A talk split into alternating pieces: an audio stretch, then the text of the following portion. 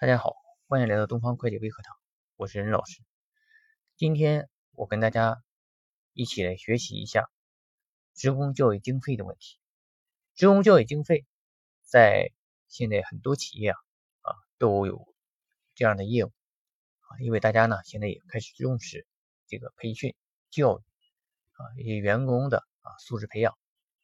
那么对于我们企业来说呢啊，国家也给了一定的政策。啊，鼓励大家去学习。好，那么这个啊，职工教育经费哪些是可以在税前扣除的呢？啊，我们来研究一下。首先呢，就是说你给员工啊做培训啊，聘请一些专家老师啊，那么还有参加一些啊系列的班儿，那么这些费用呢都可以。作为这个职工教育经费啊来列支，那么这个职工教育经费啊，它最主要的目的呢是提高这些员工的啊这个整体素质啊，促进然后他的这个啊工作积极性，那么提高他的这个工作效率，提高他的技能，从这些方面呢来考虑的。那么这个时候啊，这个职工教育经费呢，我们要注意哈。不单单是他报销的那个培训费发票啊，也不单单是他买那几本书啊。那么呢，如果然后你这个培训的过程中，他可能呢还要坐车去啊，或者是还要这个呃住宿啊，在那吃饭，那么这些呢都应该归入到职工教育经费的啊这个范畴啊。那么这样呢，我们在哪些啊哪些时候？或者是哪些费用，那么不可以作为职工教育经费的列支呢？一个呢就是说我们的这个学历教育啊，学历教育。那么员工的学历教育啊，它不应该属于啊职工教育经费啊职工教育经费的范畴。那么另外一个呢，就是说如果然后你的这个啊，我们是这些员工啊啊，就是你报销这个人，他不是你公司的员工，啊，这个呢就不能在。这个职工教育经费中列支了啊，那么我们知道啊，费用的报销一定是公司员工才可以啊，你非职非公司员工的啊一些个人费用你拿过来报销啊，那么也就是跟你的企业不相关的啊，所以说这种啊是不可以在这个呃所得税前扣除的啊，也是不允许你报销的啊，你如果报销了，那么将来汇算清缴的时候啊，也要进行纳税调整。啊，纳税调整，好，那什么叫纳税调整啊？那么作为我们会计新人啊，可能有些人不太明白啊。纳税调整什么概念呢？我这里简单介绍一下。纳税调整啊，实际上就是说，我们会计呢，你允许你处理，就是老板我愿意可以报销，我就可以报销，对吧？报吧，对吧？你做账做吧。但是呢，在企业所得税计算的时候啊，我们有一个应纳税所得额的概念。这个应纳税所得额呢，实际上呢，就是一个税收的利润。啊，也就是说，你会计上算出利润呢，我税务局未必承认啊。为什么不承认呢？因为有一些费用啊，呃，是不合理的，就从税法的角度来讲是不合理的啊。那么你可以为员工啊增加这些福利，你可以啊给员工呢报销某些费用，但是你不能够作为这个呃员工的啊这个作为我企业所得税前扣除的啊一个啊一项。那么这个时候，我们就要把它从这个所得税从这个会计利润中调整出来啊，这就是从纳税调整。那么这个呢，我们在主管会计特营的这个汇算清缴的课呢，会详细给大家讲啊。作为我们入门班的学生，你就知道这个道理就行了。就是说，我现在我不能够列支这些费用。我们经常啊，在这个企企业里，你会经常会发现有些老会计啊会说，哎，这个不能报销，那个不能报销，什么原因呢？啊，绝大多数的。啊，都是跟税有关，因为税上规定这个不可以，所以呢，他才不允许你报销啊。所以说，我们啊，在这个这个新手做会计之前啊，你首先要掌握哪些啊符合税法规定，哪些不符合税法规定。这个税法呢啊，包括增值税啊，包括企业所得税啊，包括其他的啊。最主要的这里呢，主要是这个企业所得税啊，就是。不能在企业所得税前扣除，他当然就不允许你报销了啊！你说报销可不可以？不是说就不可以，可以，但是呢，你报销完了进行调整，所以所以说每个会计都不愿意去调整，对吧？那么然后我就干脆不让你报销就完了，我就告诉你这个不可以啊，就完事了啊，就像这个呃没发票，对吧？嗯，你这个手续不全啊，或者说然后这个跟这个企业的业务不相关，对吧？这些东西呢都属于不可报销的一个范围。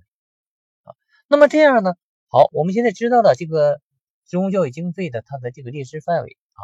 那么还有一点要注意呢，就是说在年终汇算清缴企业所得税汇算清缴的时候，它有一个比例啊，这个比例呢是多少呢？按照你职工薪酬的百分之啊百分，就是薪酬里面的工资的。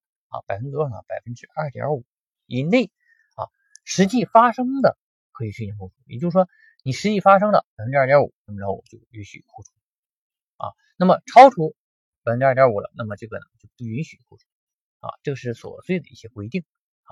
那么还有呢，就是说，呃，如果你是软件企业啊，那么它这个培训费呢是全额可以扣除啊。除了培训费之外，那么还其他的职工教育经费啊，按照这个呃工资。啊，百分之二点五扣除，那么当年扣除不了的，可以接等到下一年扣除。那么这个在报表上怎么去实现？我们在主管会计特训营中，这个汇算清缴的啊，它的申报表填写啊，会详细给大家讲啊。好，那么下面呢，再一个的再一个问题就是说，呃，我这个职工教育经费啊，我这个职工教育经费，在这个企业中啊，在企业中啊啊，我们往往呢。会有啊这样那样的发票啊，或者是啊一些啊证明单据，对吧？那么这些手续呢，你该该找相关领导签字要签字啊，该要标注上它的内容呢，就是详细的培训内容啊，要给它标注上啊，不能稀里糊涂的啊，不能稀里糊涂然后什么都都拿来报啊，这个呢呃大家也是要注意的啊，要注意的啊。那么那么总结一下啊。第一个要点呢，就是说这些报销的这个职工教育经费啊，一定是公司员工啊。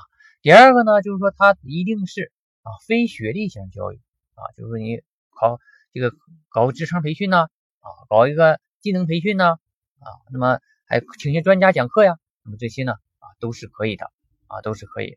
那么再一个呢啊，你相关的手续要齐全啊，相关手续齐全啊，那么要有发票啊，要有签字。那么这个呢都要有啊，那么相关的啊，像住宿费、餐饮费啊啊，这个呢也是可以在这里列支的啊。那么再还有一个啊，就是说它的这个扣除比例百分之二点五啊，工资薪金的百分之二点五。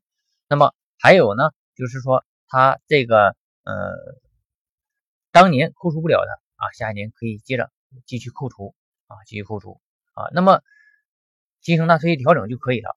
那么另外呢，就是说。如果软件企业啊，它有一个培训费呢是全额扣除，其他的职工教经费按照这个百分之二点五啊来扣除。再往下我们再看一看这个账务处理啊，账务处理它是跟啊职工的薪酬有关的，实际上，那么它应该怎么处理呢？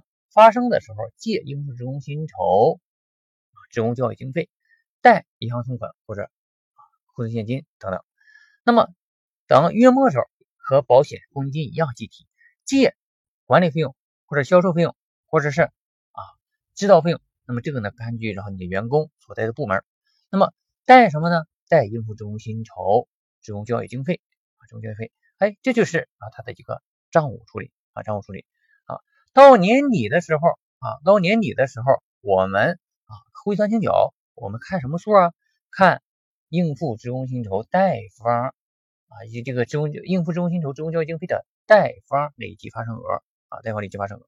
所以说，然后一个有些会计啊，你说他会不会做账？他也会啊。怎么做呢？他当这个发生的职工教育经费时候，他借管理费用、职工教育经费，然后贷银行存款啊。你小企业你这样做呢，好像没什么太大问题。但是大企业，那么还有销售费用呢，还有这个制造费用呢，你都在这里去去归集吗？对吧？呃，乱七八糟的，麻辣都是。啊，等你那个汇算清缴的时候，然后你要找找总数啊，找这个职工教育经费总数没有，对吧？挨个科目去找，这个很麻烦。所以说呢，我们啊从一开始啊学做账的时候就要学规范做账啊，不要这个嗯走一些呃简便道。好，那么今天的这个分享呢，我们就到这儿。呃，如果啊你想跟我交流呢，可以加我的微信 d f c f o d f c f o 一啊，就是呃东方 CFO 的这个简写，然后再加个一，d f c f o 一啊。好，今天的分享呢就到这儿，谢谢大家。